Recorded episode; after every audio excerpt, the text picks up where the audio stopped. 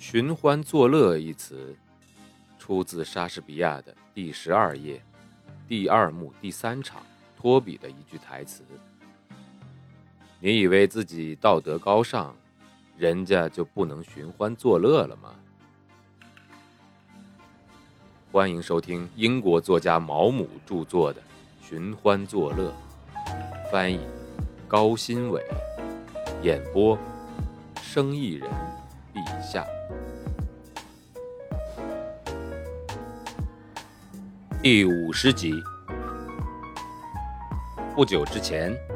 当我因为一个剧本的上演去纽约的时候，由于我经纪人的新闻代表很积极，我的到来被大力宣传，几乎所有人都知道了。有一天，我收到了一封信，字迹非常熟悉，但却想不起来是谁。那字大而圆，坚实有力，但是看起来写信的人受教育程度并不高。那字迹是那么的眼熟。我因为想不起来是谁的字，竟有些恼火。可能立即拆开信封会是更明智的选择，但我却绞尽脑汁地盯着那信封。有的信让我看一眼就觉得沮丧的打哆嗦，而有的信则会让我厌烦的一周之后才打开。当我最终拆开信封的时候，信中所写的给了我一种奇怪的感受。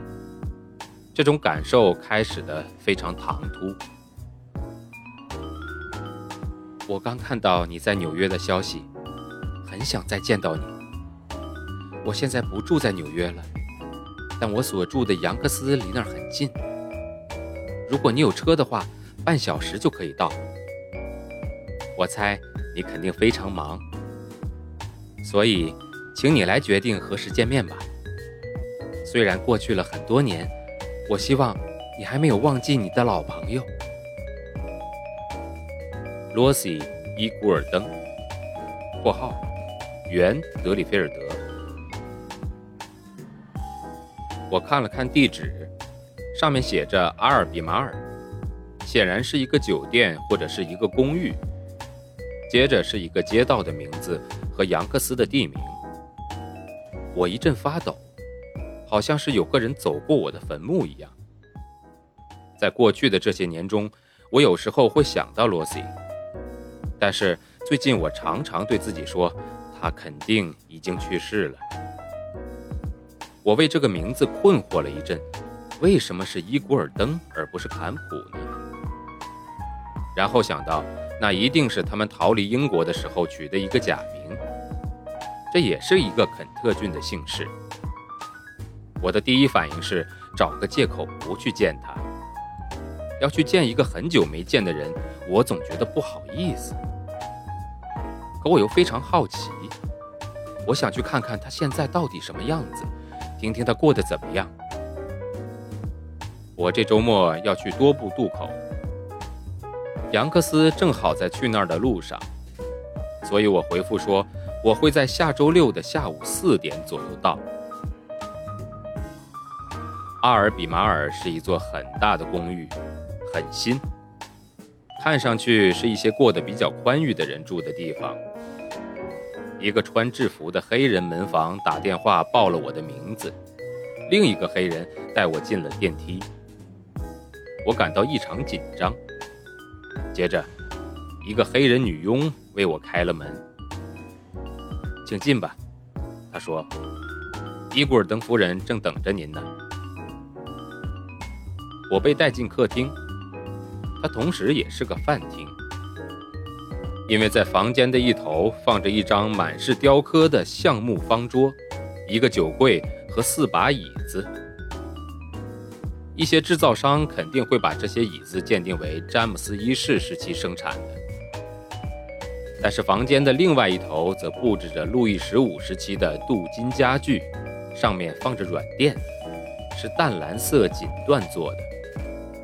房间里有很多小桌子，雕刻很多，而且都是镀金的。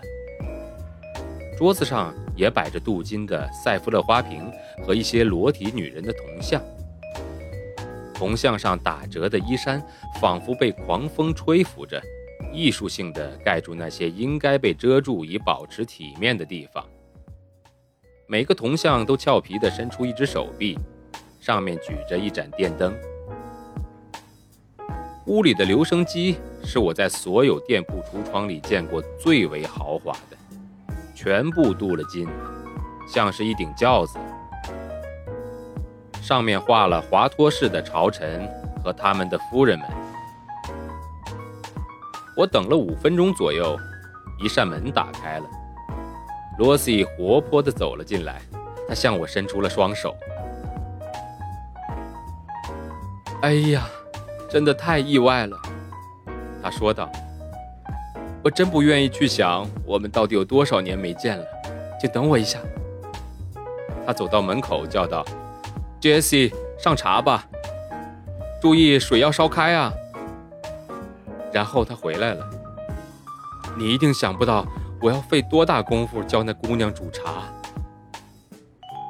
罗西至少有七十岁了，浑身上下珠光宝气。她穿着一件很时髦的绿色雪纺无袖连衣裙，上面镶了很多闪光的饰品，领口剪成了方形，裙子很短，看上去就像是在她身上绷得很紧的手套。从她的身形看。我猜他穿的是橡胶的胸衣，他的指甲涂成了鲜红色，眉毛是修过的。他看起来很结实，有着双下巴，胸部的皮肤尽管擦过了粉，还是能看出是红红的。他的脸也是红红的，不过他看上去不错，身体健康，精神旺盛。他的头发还是很茂密。但已经变得灰白了，剪得很短，而且烫过。他年轻的时候曾经有着一头柔软的自然卷发，而现在这一头僵硬的波浪卷，就好像刚刚从理发店出来一样。这似乎就是他身上最大的变化了。但唯一没有变化的，就是他的微笑，还带着以前那种孩子气和顽皮的甜美。他的牙齿一直都不太好，不整齐，样子也不好看。但现在的他的牙齿已经换成了一排整整齐齐、洁白发亮的假牙了。这显然是金钱所能买到的最好的假牙。那个黑人女佣端进来极其精美的茶点，有面团、三明治、饼干、糖果。以及小小的刀叉和纸巾，一切都显得非常整齐精巧。这就是我最离不开的东西了，茶点。罗西说着，拿起一个热的黄油司康饼。这是我一天中最好的一顿饭了，真的。尽管我知道我不应该吃，医生总是对我说：“伊古尔登夫人。”如果你每次下午都吃半打饼干的话，你是没有办法减轻体重的。他冲我笑了笑，我突然有了一种感觉，尽管他现在有着一头波浪卷发，铺着粉，还有些胖，但罗西还是跟以前一样。但是我要说，享受一点你喜欢的东西，对你是有益的。我一直觉得跟罗西沟通是非常容易的事情。